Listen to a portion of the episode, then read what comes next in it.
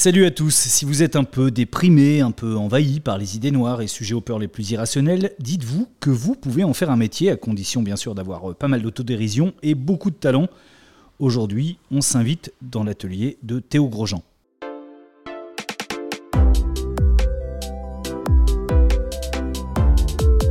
Dans l'atelier BD, un podcast original proposé par Paul Satis.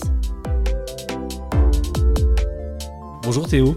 Bonjour, merci de m'inviter euh, dans ce petit podcast, dans ce grand podcast. Oui, ça risque d'être un peu long, enfin on va voir comment tu réponds. Ça marche. Je disais qu'on s'est invité dans ton atelier, mais en fait non, on est euh, dans un café, on va déroger à la règle pour une fois. On y allait dans ton atelier tout à l'heure, mais bon, il y a des travaux aujourd'hui. Exact, ouais, j'avais pas pensé à ça.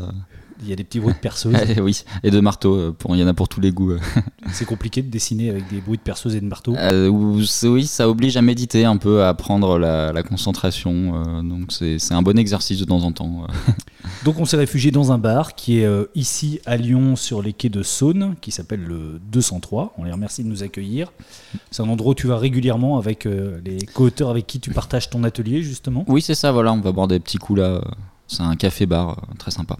Est-ce que tu fais partie de euh, ces auteurs qui aiment aller dans les bars, observer ce qui se passe et trouver des idées en regardant les gens? Ou, oui, tout à fait, mais c'est vrai que je, je le fais pas assez, malheureusement. Mais euh, j'aimerais pouvoir le faire plus souvent.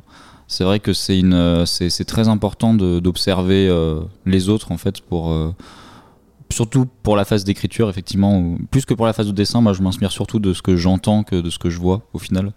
Pour le dessin, j'ai quand même des mécanismes qui sont déjà bien ancrés, donc j'ai moins de difficultés à, improviser. Mais par contre, pour les textes, c'est vrai que c'est toujours intéressant de d'observer comment les gens dialoguent. Et comme tu travailles sur iPad, théoriquement, tu pourrais presque travailler de n'importe où. Oui, tout à fait. D'ailleurs, ça m'arrive de travailler. euh, par exemple, je travaille beaucoup dans le train ou euh, dans les hôtels quand je suis en dédicace, par exemple. Donc, ouais, je suis assez polyvalent euh, en termes de, de lieu de travail. Ton compte Insta est suivi par 180 000 personnes, super bienveillantes. Euh, tes BD sont adaptés en série animée, on en parlera tout à l'heure. Tu vis aussi une chouette histoire d'amour que tu racontes sur les réseaux sociaux et puis bientôt dans un livre. En fait, euh, il va super bien, l'homme le plus flippé du Mm. monde.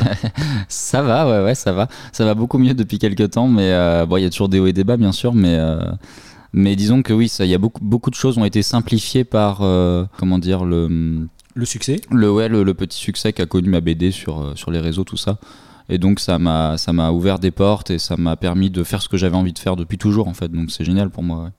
On, on t'a évidemment beaucoup posé cette question, mais est-ce que c'est vrai Est-ce que tu es angoissé à, à ce point-là? C'est-à-dire, est-ce que c'est Mm. surjouer l'homme le plus flippé du monde ou vraiment c'est des, des ressentis euh, qui sont réels? Oui, oui, je, suis- je suis vraiment anxieux, euh, même encore aujourd'hui. D'ailleurs, je, d'ailleurs, je, je- c'est ce que je dis souvent, c'est qu'en fait, l'anxiété, je pense, ça, enfin, les angoisses, ça, ça évolue, mais ça, ça s'en va jamais complètement. Donc euh, voilà, moi, j'en ai encore aujourd'hui qui, qui changent un petit peu. C'est c'est très différent de ce que j'avais avant, mais je suis toujours très anxieux et euh, bon, évidemment, la, la, la BD euh, est, comment dire, euh, Catharsis. une catharsis ouais très forte pour les angoisses et ça permet de hum, euh, de, de prendre beaucoup de recul sur euh, sur tout ça. Donc euh, ça m'a beaucoup aidé en fait. Ça a été une sorte de petite thérapie comportementale enfin thérapie artistique je sais pas comment comment on dit mais je crois je crois que c'est l'art thérapie qui, qui consiste à faire dessiner des gens justement ou à faire peindre des gens pour leur faire extérioriser leurs angoisses. C'est un peu plus ou moins ce que j'ai fait finalement sans vraiment m'en rendre compte.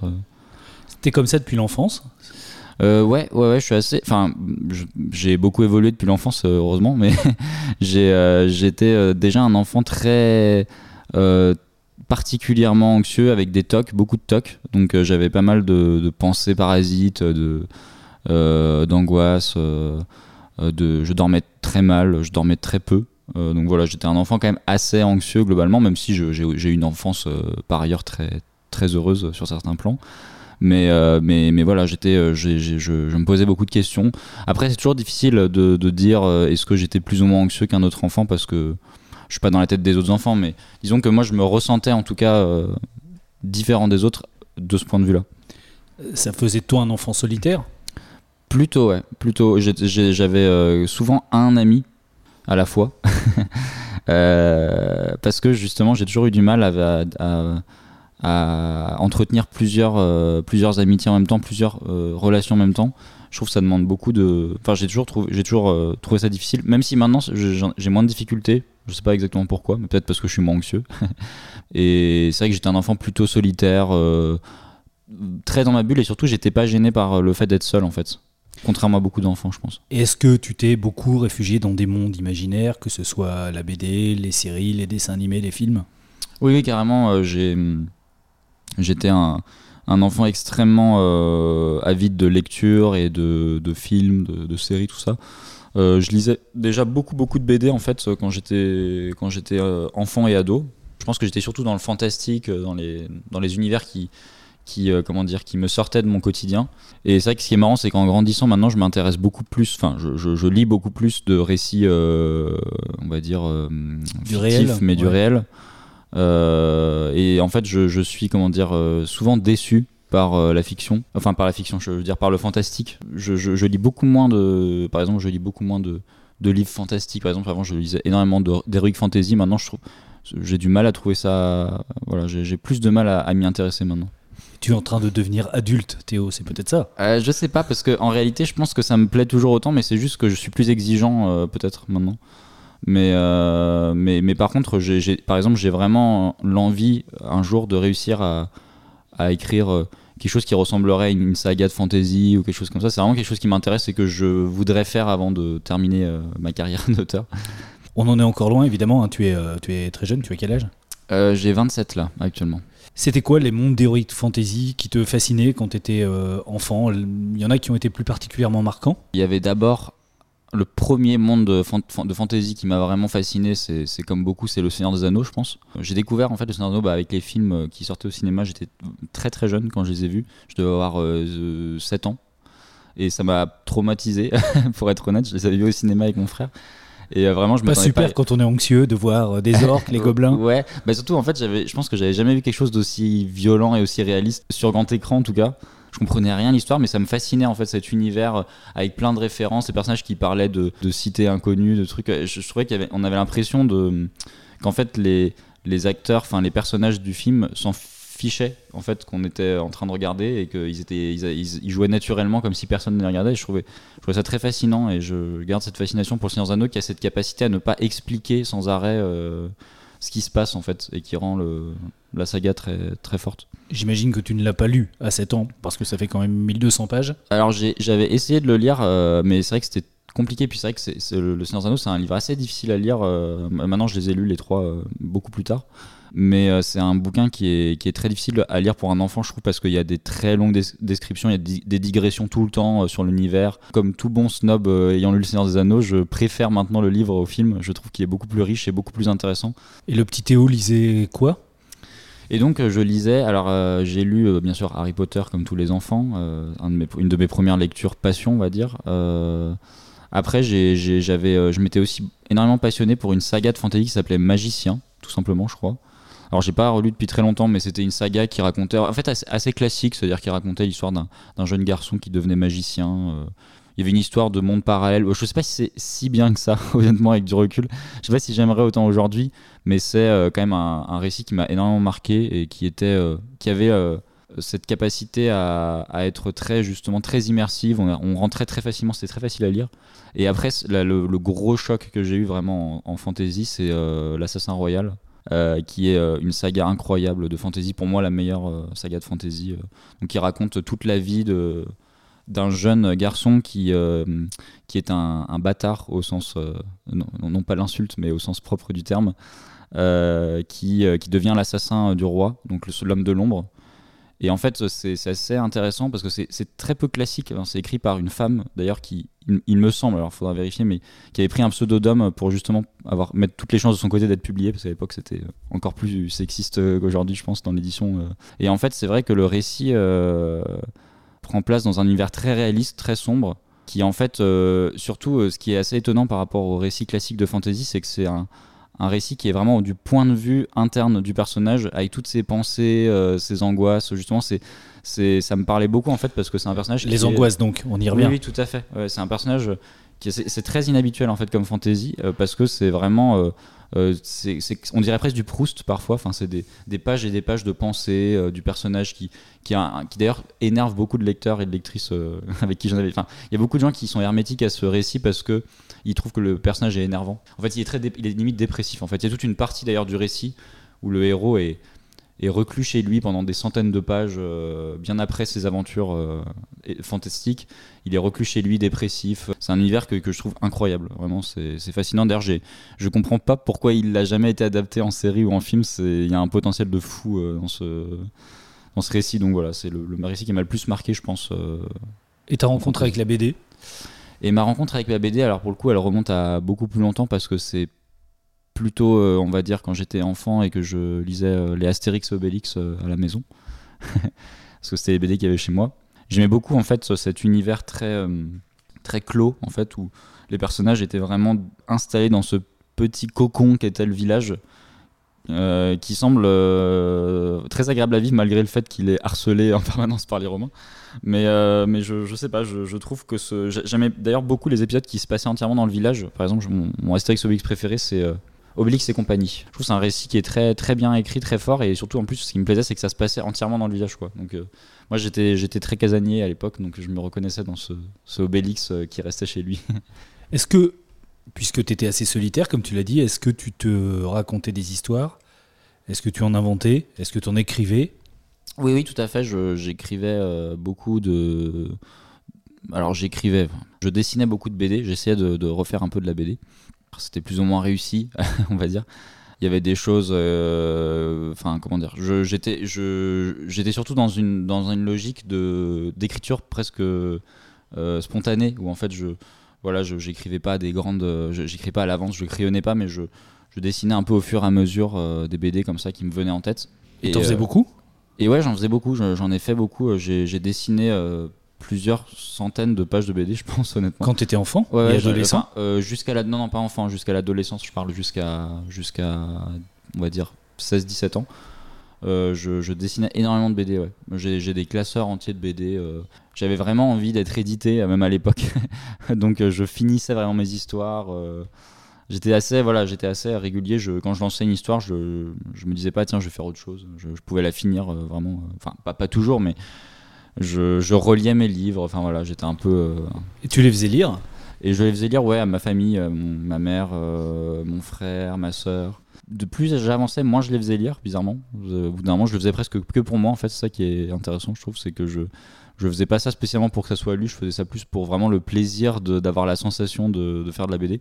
Et euh, j'imaginais souvent que je donnais des interviews, des trucs comme ça. Enfin, j'étais très. euh, Enfin, j'étais, c'était un peu mon rêve, quoi. Donc, euh, c'est, vrai que c'est un rêve qui est pas forcément extrêmement courant, euh, je pense. euh, le rêve d'être chez soi à faire des- de la BD ou, faire, ou écrire des livres. Enfin, je pense que ça, il y a beaucoup de gens qui ont ce rêve-là, mais c'est pas un rêve, un rêve très sexy, entre guillemets. euh.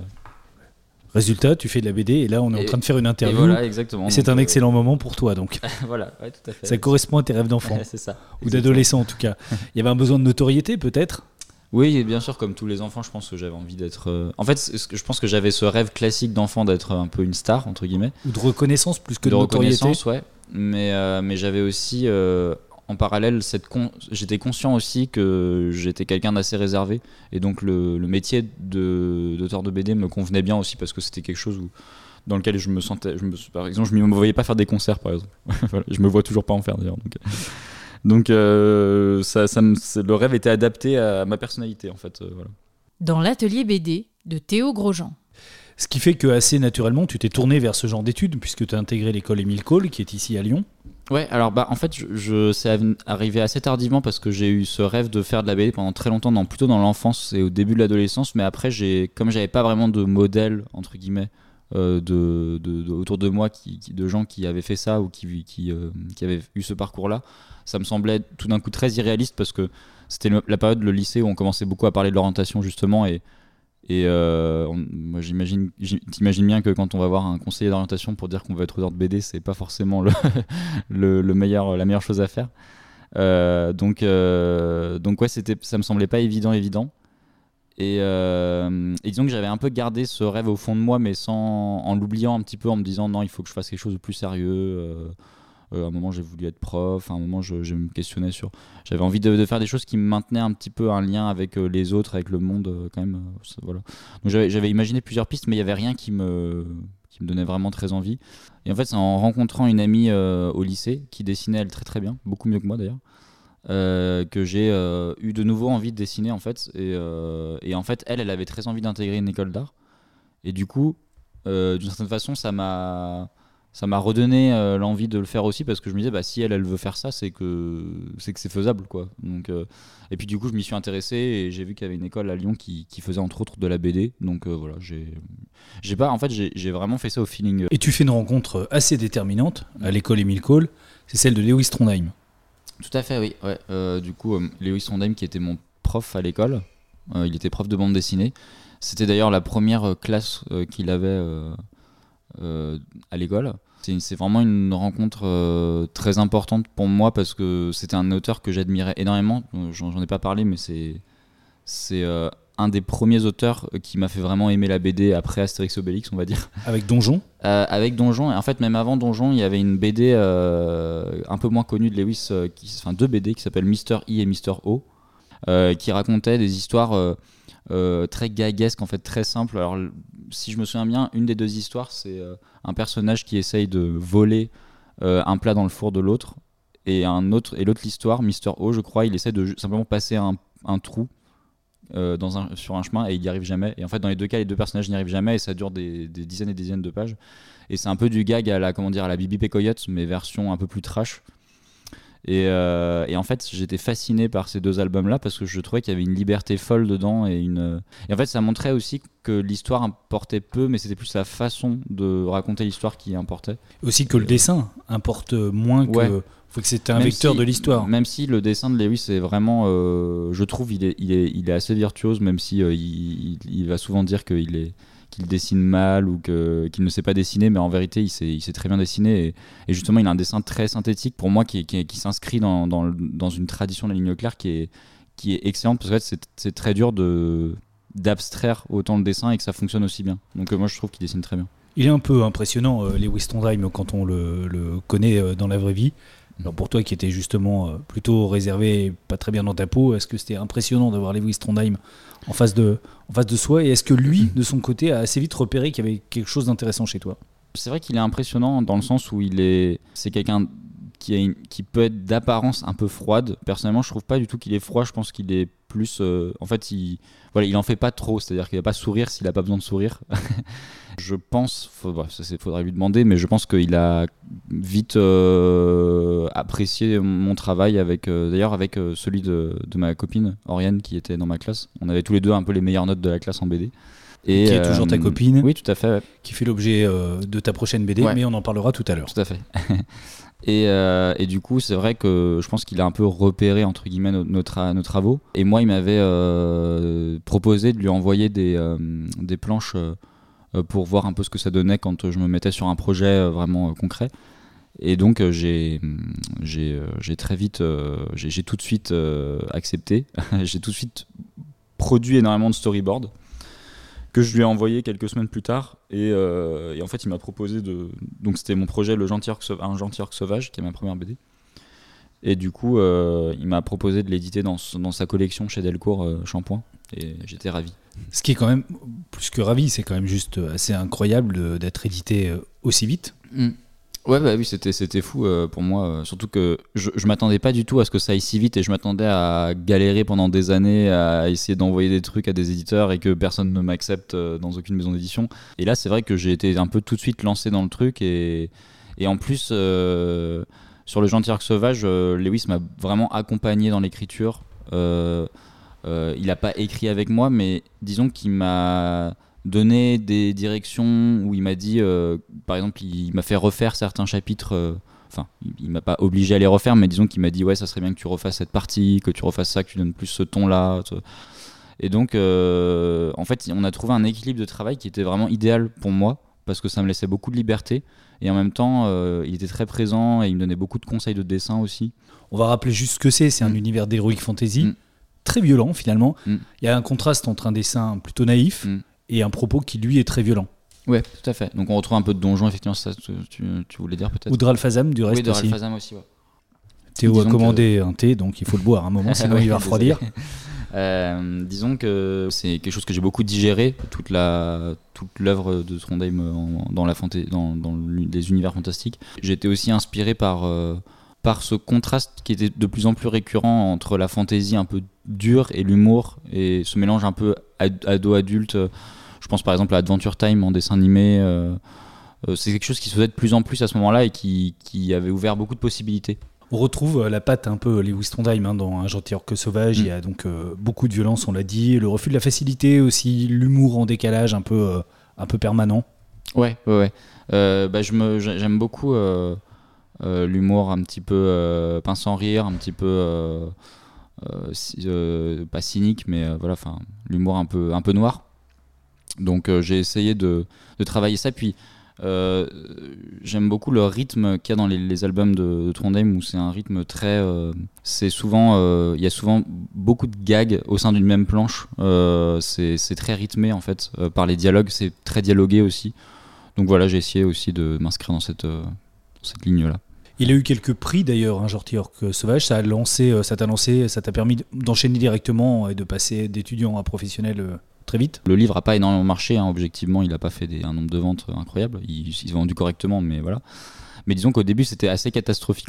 Les premières semaines, souvent, quand on sort un premier bouquin, c'est un peu difficile de faire la différence en librairie. Et en fait, quelques mois plus tard, j'ai eu un prix à Montreuil qui m'a permis de rencontrer ma, mon éditrice sur ma BD suivante, euh, Le Spectateur. Ouais, ça, a un peu débloqué la situation. J'ai eu pas mal de propositions. Après, plus tard, j'ai eu un autre prix effectivement sur la BD aux Utopiales, mais ça, ça a pour le coup moins, euh, moins joué parce que c'était. Euh, j'avais déjà un petit peu débloqué la situation avec ma BD L'homme le plus flippé du monde sur Instagram. Dans l'atelier BD de Théo Grosjean. Alors justement, on en vient à l'homme le plus flippé du monde qui t'a vraiment fait beaucoup connaître. Comment t'es venue cette idée de commencer à raconter euh, ta vie d'angoissé sur Instagram, justement? Euh, ça m'est venu euh, assez simplement en fait c'est un exercice que je pratiquais depuis longtemps en fait parce que j'avais déjà commencé un blog à l'époque des blogs qui est maintenant révolu. Mais c'était un blog que personne ne lisait personne n'a lu en fait à part moi et quelques amis et ma mère et voilà et je, je, racontais déjà en fait mes, angoisses de manière un peu plus euh, édulcorée, on va dire, un peu moins réaliste. Euh, bon, c'était pas excellent euh, pour être honnête, mais, mais ça, ça m'a permis de commencer à un peu imaginer comment mettre en scène ces angoisses-là. Donc ça, c'était en 2012-2013, je dirais. Donc c'était voilà, c'était, je faisais un peu avec les moyens du bord à l'époque. Enfin, c'était une période où j'étais très très anxieux, très très anxieux, vraiment vraiment très mal. C'était après après le bac. J'ai traversé une période assez dure psychologiquement, on va dire. Euh, et, je me sens très bien d'avoir fait des BD qui me sortaient complètement. J'avais la sensation de sortir de l'eau quoi en les faisant. Donc je me suis, c'est là que je me suis dit ah ouais non mais vraiment faut que faut que je fasse un truc là-dessus parce que même si même si ça marche pas, au moins moi ça me fait du bien. Donc euh, voilà. Et, donc euh, beaucoup plus tard, j'ai attendu un petit peu de trouver un format, une idée avec une, cohérence graphique, tout ça. Beaucoup plus tard, il y a une mise à jour d'Instagram qui permettait d'avoir des, slides à passer.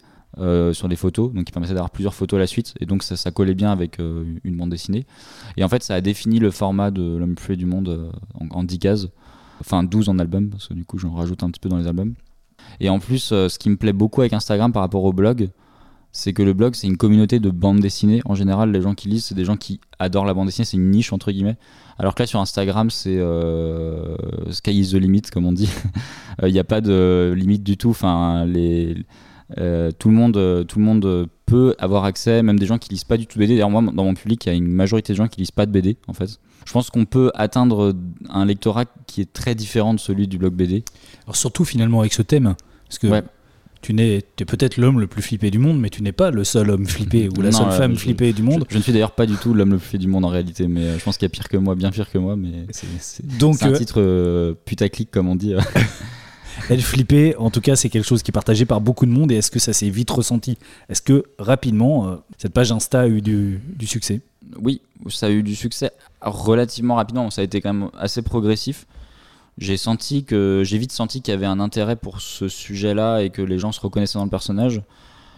Ce qui m'a donné envie de pousser, c'est-à-dire qu'au début, bon, il n'y avait pas, évidemment, j'ai pas eu tout de suite euh, des, dizaines de milliers de likes sur chaque post, mais euh, mais euh, disons que j'avais rapidement euh, le feeling que ça que voilà, il y avait plus de commentaires que d'habitude, il y avait plus de réactions, ça se partageait, ça s'envoyait en message, tout ça.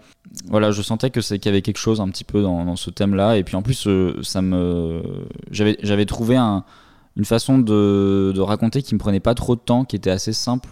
Il faut se dessiner soi-même quand on est angoissé. Là, pour le coup, tu te mets un peu à poil. Mmh.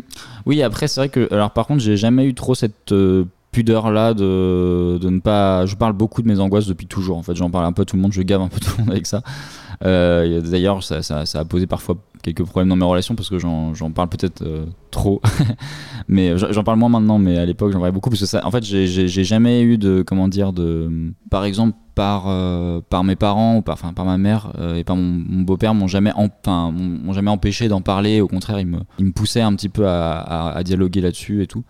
Donc euh, disons que j'ai pas eu le sentiment qu'il fallait pas que j'en parle ou que c'était un tabou personnellement. Je m'en suis rendu compte plus tard en fait. Et ça t'a mis des limites quand t'as vu quand même qu'il y avait euh, beaucoup de monde qui te suivait, beaucoup de monde qui commentait? Hmm. Est-ce que tu t'es dit là je dis quand même des choses intimes à énormément de gens que je connais pas? Ouais, mais après, c'est intime, mais en même temps, je dis pas grand chose vraiment sur. Euh, c'est intime, mais c'est assez générique, entre guillemets, dans le sens où c'est des angoisses que tout le monde ressent, des angoisses du quotidien, des angoisses. Euh, en plus, euh, dans l'homme le plus fait du monde, c'est une, euh, vision quand même assez grand public de l'angoisse, entre guillemets, pour moi. je parle pas beaucoup des, angoisses les plus sombres qui m'ont habité à certains moments parce que justement, je, je veux pas, je veux pas que ça soit devienne trop, trop dark entre guillemets. Euh, même pas. Je, l'ai plus fait avec le spectateur, ma BD suivante, mais je voulais que ça reste quand même assez, assez euh, voilà, que ça, que ça reste quelque chose, un personnage que dans lequel les gens pouvaient se reconnaître et qui, qui sont un personnage euh, assez drôle en fait, pas lui, lui-même pas drôle, mais les situations qu'il vivait étaient drôles. Il y a deux trois strips parfois où je me disais ah, est-ce que ça c'est pas un peu trop personnel et tout mais en fait une fois qu'on rentre dans le jeu et qu'on voit que les gens sont très globalement très bienveillants avec nous c'est c'est bien très simple en fait de faire ça. Puis il y a l'effet inverse, c'est-à-dire que tu deviens toi-même le réceptacle des angoisses mmh. des autres, puisque mmh. là, tu lis les, tous les commentaires par exemple Pas tous, maintenant je les lis plus tous, enfin j'en lis euh, de temps en temps, mais je les lis plus, plus tous. Après les commentaires ça va, c'est plus les messages privés parfois qui sont, on va dire, plus personnels, parce que les gens osent plus se livrer et, et parfois c'est un peu dur à gérer parce que bah, bah moi je suis pas psy et j'ai aucune euh, envie d'être psy donc euh. après globalement très globalement la majorité des gens sont, sont très compréhensifs là-dessus et justement ils savent bien que je suis pas un, psy donc euh.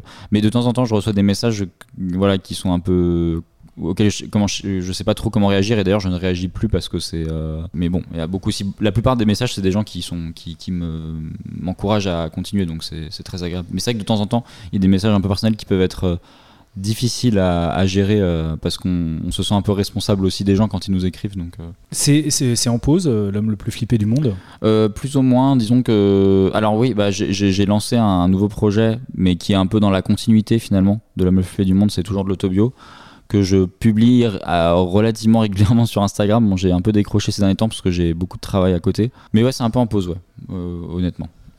Donc là, tu racontes ta vie de couple avec mm. euh, ta chérie, donc que tu connais depuis, euh, depuis longtemps maintenant, depuis l'école euh, Émile mm. Cole. Et c'est assez touchant de te voir amoureux tout mm. en étant toujours aussi flippé.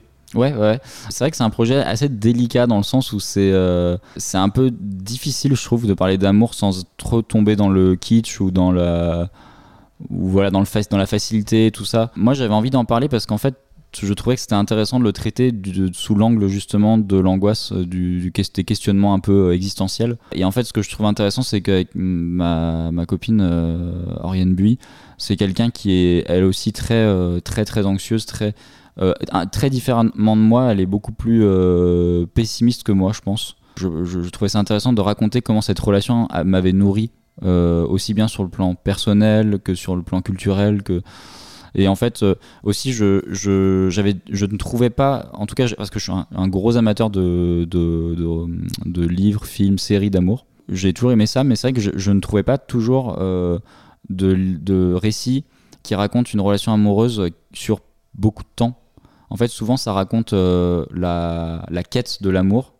Et puis souvent, le film se finit un petit peu au moment où les personnages se mettent ensemble ou décident de se mettre ensemble de manière définitive mais finalement après c'est un petit peu bon bah ils furent heureux il y beaucoup d'enfants. Enfin c'est il y a finalement on élude cette, cette partie qui pour moi est la plus intéressante finalement dans, l'amour. C'est le moment où on apprend à coexister ensemble et aussi on apprend à, passer à, ce qui enfin à passer ce, stade de l'amour euh, papillon dans le ventre tout ça et où on, décide de, créer quelque chose ensemble.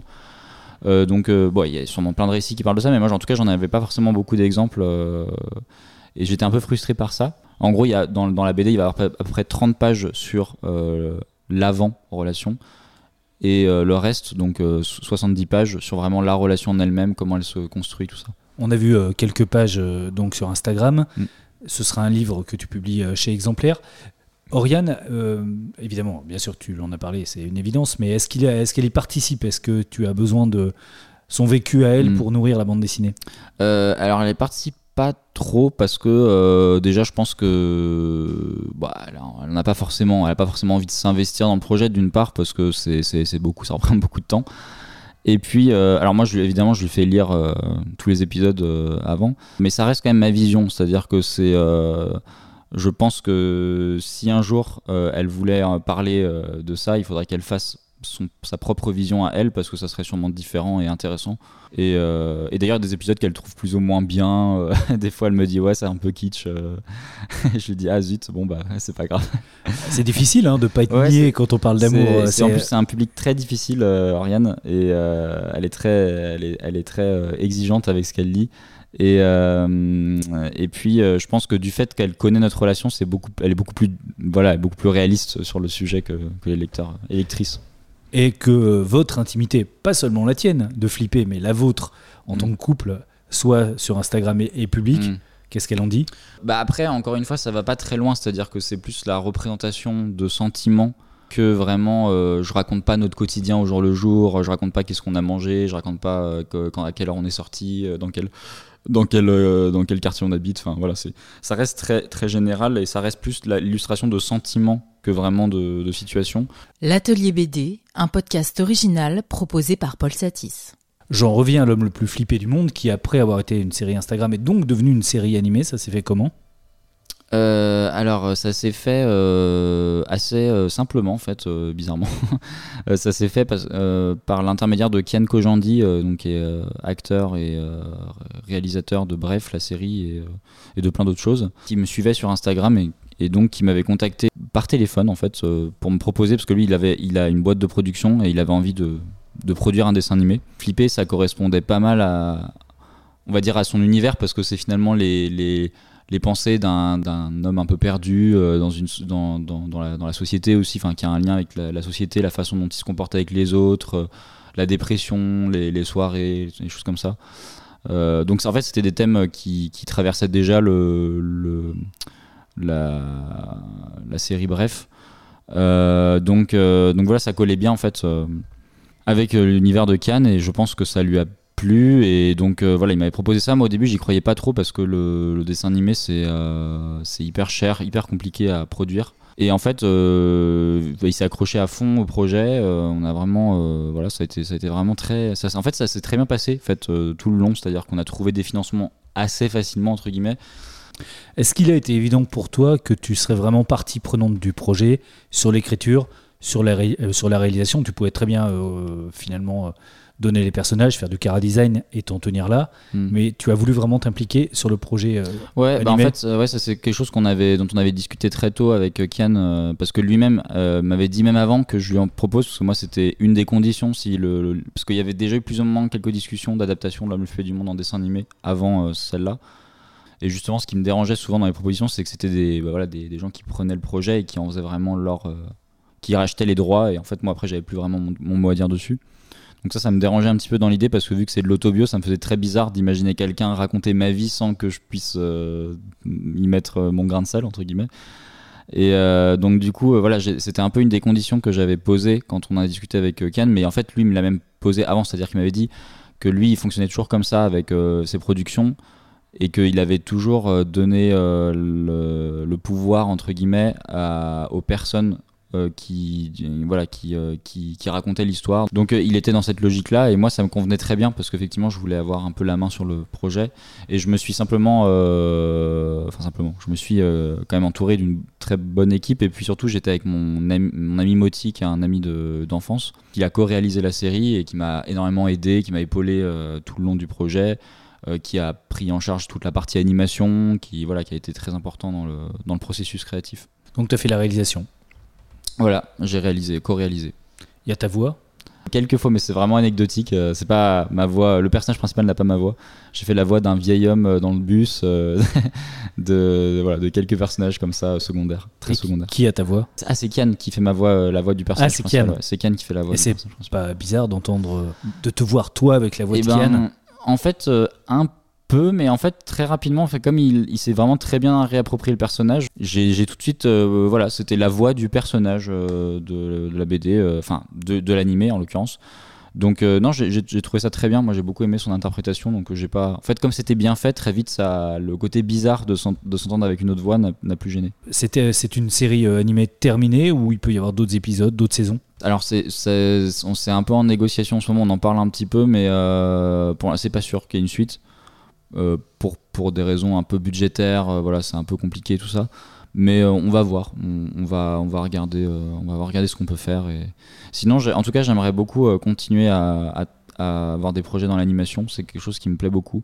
Même si j'en, ferai pas mon métier à plein temps, mais c'est, c'est, j'aimerais beaucoup encore continuer à faire de l'anime. Et ça fait quoi quand tu l'as vu la première fois? Parce que c'est quelque chose quand même de voir ces personnages bouger.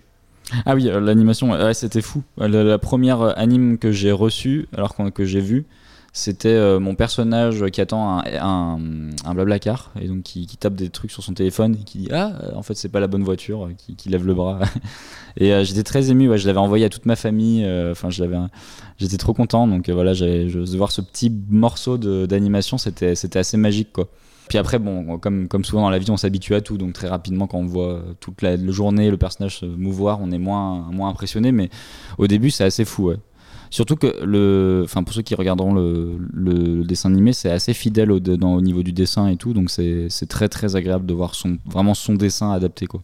Tu l'as évoqué plusieurs fois, on en dit quand même un mot de ton. Alors, c'est pas vraiment ton deuxième livre, parce qu'il y a eu euh, L'homme le plus flippé du monde, mais ton deuxième grand projet de fiction qui est Le Spectateur, mm qui est aussi quelque chose qui parle d'angoisse de façon plus dark, pour reprendre ton mot de tout à l'heure. Là, c'est une caméra de subjective, un vrai choix de, de point de vue. Hmm. Euh, bah oui, alors c'est un, un, album plus, euh, on va dire, plus expérimental, dans le sens où il y a un, ouais, une, euh, comment dire, il y a une démarche plus, voilà, de d'immerger le lecteur ou la lectrice dans, le dans les yeux du personnage. Euh, et, en fait, ouais, l'idée c'est d'avoir un, un, récit qui soit où je m'autorise plus à être euh, à, être plus sombre, enfin avoir un récit qui qui va vraiment se mettre dans la peau d'un personnage qui est mal, mal dans sa peau, qui, a du, qui, vit un grand mal-être au quotidien. il y a deux contraintes dingues dans cet album. La première contrainte, c'est donc qu'on est complètement, quasiment complètement en caméra subjective, mm. c'est-à-dire qu'on mm. est dans, dans la tête et dans les yeux du personnage. La deuxième, c'est qu'il parle pas en plus. Mm. Il est muet. Bah oui, en fait, ouais, le, il est muet. Alors en fait, c'est l'idée, euh, c'était que euh, euh, je voulais illustrer ce, un sentiment très ancien que j'ai moi-même, qui est le sentiment de d'être un peu décalé par rapport à la réalité et d'être spectateur comme ça d'un film qui défilerait sans qu'on ait vraiment le contrôle dessus. Et ce sentiment-là, je, je, je cherchais un moyen de le, de le, de le mettre en image sans que ça soit trop, trop évident. C'est-à-dire qu'il y a une voix off qui explique que le personnage se sent pas bien ou que voilà. donc voilà, je cherchais un moyen de, l'illustrer et en fait cette, cette idée m'est venue d'un personnage dont on ne voit pas directement le corps, mais qu'on voit vraiment le, uniquement par ses yeux. Donc ça permet d'immerger le lecteur dans ce sentiment-là, d'être spectateur de la bande dessinée. Et puis le fait d'être muet, c'est aussi euh, une façon d'exagérer ce sentiment-là qu'il n'arrive pas du tout à entrer euh, en communication avec les autres et que qu'en fait il n'arrive pas il n'a pas de prise sur sa vie en fait. Même si finalement c'est une thématique qui te correspond assez bien, hein, celle de l'angoisse et, de l'enfermement, c'est très différent évidemment de L'homme le plus flippé du monde ou, des strips humoristiques que tu as fait euh, jusque-là, mais il y avait cette volonté de revenir dans du récit long et de faire quelque chose de très différent. Ouais, bah en fait, j'ai toujours eu cette envie de faire du roman graphique, entre guillemets, même si le mot est un peu galvaudé, mais ce, principe d'avoir un, récit très intimiste. Euh, qui, qui, expérimente parfois des, des, narrations. Qui, euh, avec cet album, j'ai essayé de m'inscrire dans, dans une euh, vague d'auteurs un peu plus américains, on va dire. je pense à, à, Charles Burns ou à Adrian Tomin récemment, Chris Ware, enfin tous ces auteurs qui, qui ont une démarche très intimiste et qui, qui, font souvent des bouquins assez épais, voilà, qui, qui, très réalistes. Euh, pas au niveau du dessin particulièrement, mais au niveau de, de l'histoire, des dialogues et tout ça. Et, puis c'était aussi une façon d'équilibrer mon quotidien euh, parce qu'en fait j'avais à la fois, je, parce que j'ai fait les deux en parallèle, en fait, l'homme le plus flippé du monde et le spectateur. Et l'homme le plus flippé du monde, c'est plus du gag, enfin c'est une BD plus classique entre guillemets dans la forme, euh, BD de blog, hein, c'est classique. Et euh, c'était une façon aussi d'équilibrer mon travail et d'avoir deux, deux, choses un peu différentes à faire, ce qui est, ce qui est assez important, je pense, euh, pour aussi pouvoir prendre du recul. Parce que parfois, quand on est 100% sur un truc, on n'a pas, de, on pas de recul et du coup, c'est un peu difficile, je trouve. Et puis, il y a l'enfant le plus flippé du monde. Il s'appelle Elliot. C'est oui. une BD qui paraît dans Spirou. La BD s'appelle Elliot au collège. Donc, c'est un enfant aussi flippé que peut mmh. l'être l'homme le plus flippé du monde. On imagine donc tout à fait que c'est toi. La différence, c'est qu'il a un truc euh, assez connu en BD, il a une conscience qui ouais, lui parle. Ouais, tout à fait. Bah, du coup, elle, euh, Elliot au collège, c'est vraiment pour le coup, c'est.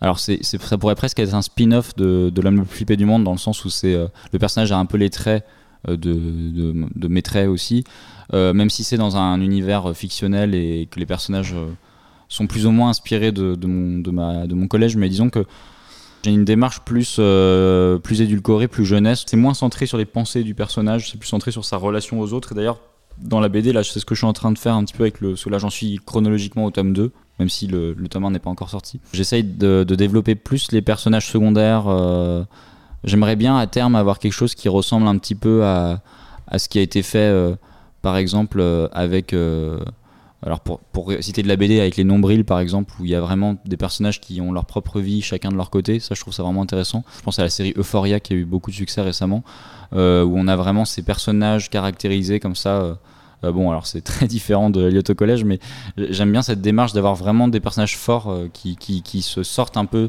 du récit, et donc je vais essayer de les développer un peu chacun indépendamment faire de la jeunesse avec un format beaucoup plus classique. Cette fois, c'est du gag en une planche. Hein, c'est euh, le franco-belge. Mm. Dans tout ce qu'il a de plus classique, c'est encore une façon différente de faire. Bah, en fait, ouais, je, je, je m'intéressais beaucoup à cet exercice de la planche à chute euh, classique franco-belge euh, parce que c'est un exercice qui déjà qui me plaît, enfin à lire, parce que je trouve que c'est très virtuose. Souvent, c'est, enfin ça dépend, ça dépend comment c'est fait, mais disons que c'est un exercice qui est très difficile à maîtriser, je trouve, parce que ça demande à la fois de gérer une histoire et des personnages qui, sont dans, qui ont une continuité dans, dans l'album, et en même temps d'avoir un rythme extrêmement exigeant comme ça, d'une chute à chaque planche. Trondheim m'a beaucoup fait ça aussi. Ouais, Trondheim m'a beaucoup fait ça. Et c'est euh, très exigeant auprès de, enfin pour l'auteur parce que du coup il faut, on peut pas, par exemple dans un roman graphique entre guillemets, encore une fois comme euh, Le Gentil Orc Sauvage, euh, on peut se permettre de faire des planches euh, plusieurs planches pour décrire une action, puis ensuite euh, voilà digresser, faire d'autres. Alors que là, vraiment, faut être, aller à l'efficace, faut que chaque planche soit une histoire en soi.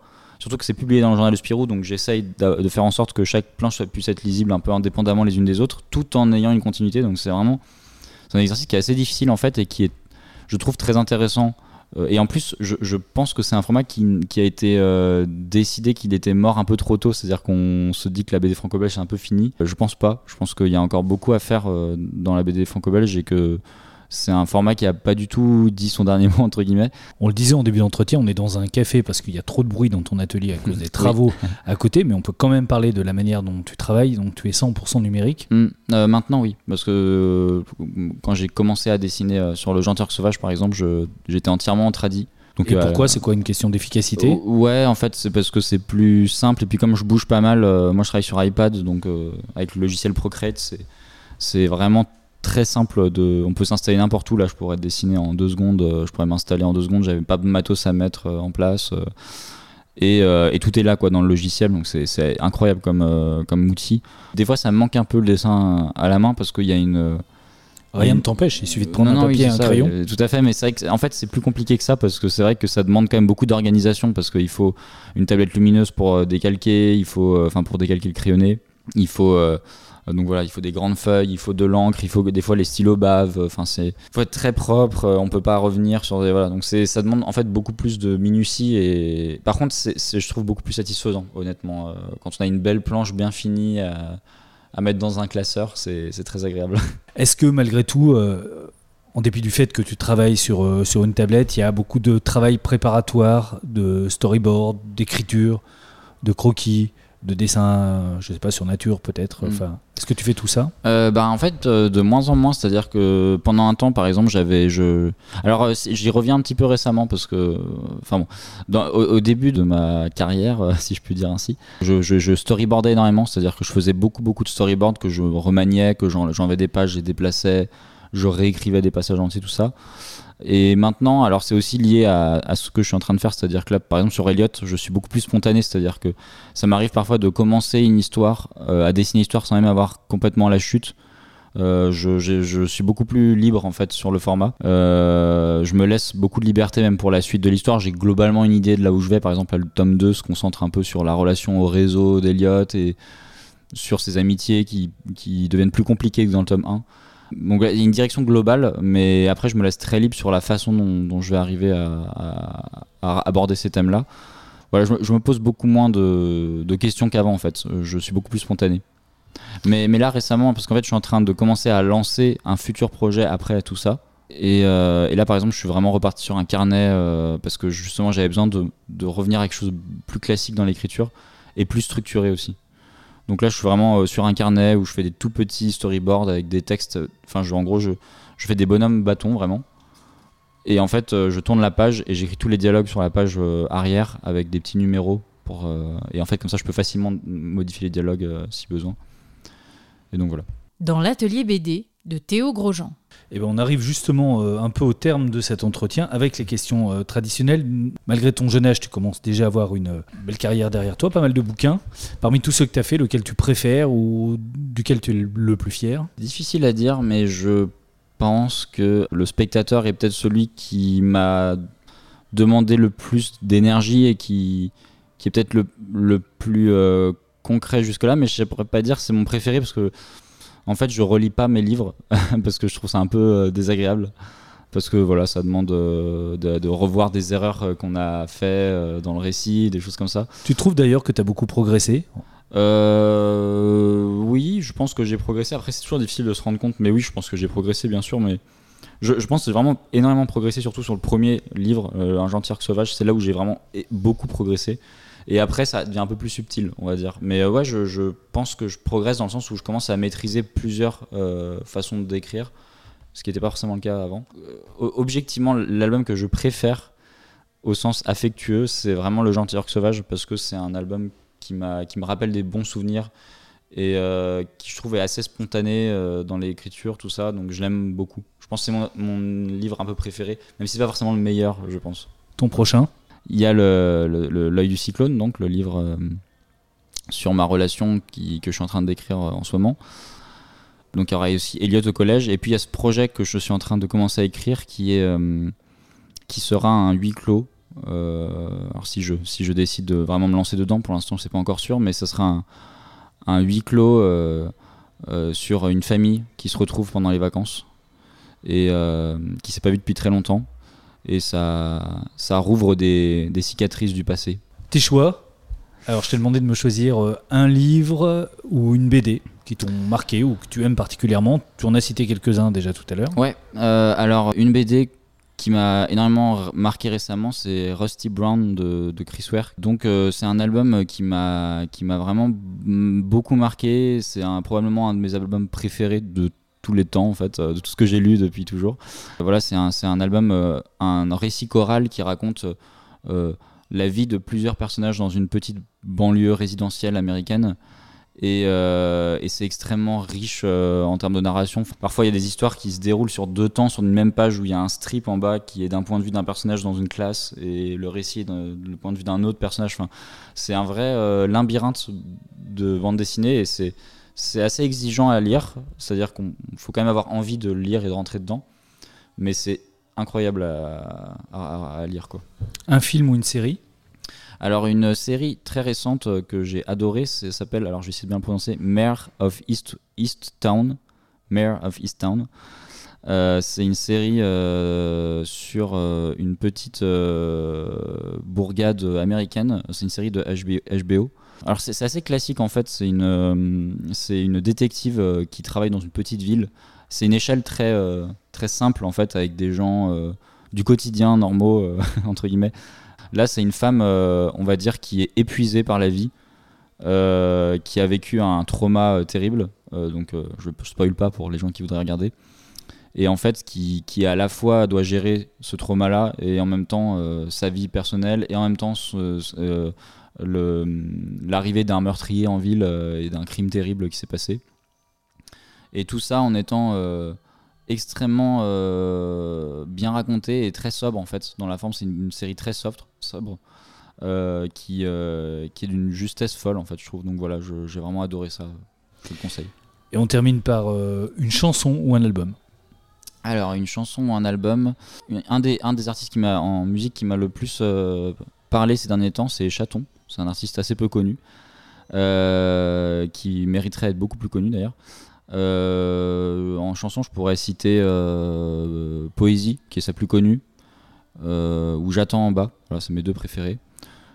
c'est des chansons qui parlent un petit peu du spleen de la vie en ville, un peu dépressif aussi, pour changer. Et puis il a une voix, voilà, il a une voix très douce avec de l'autotune. Euh, c'est, très, bah, faut aimer ça, mais c'est assez spécial. Mais moi j'aime beaucoup.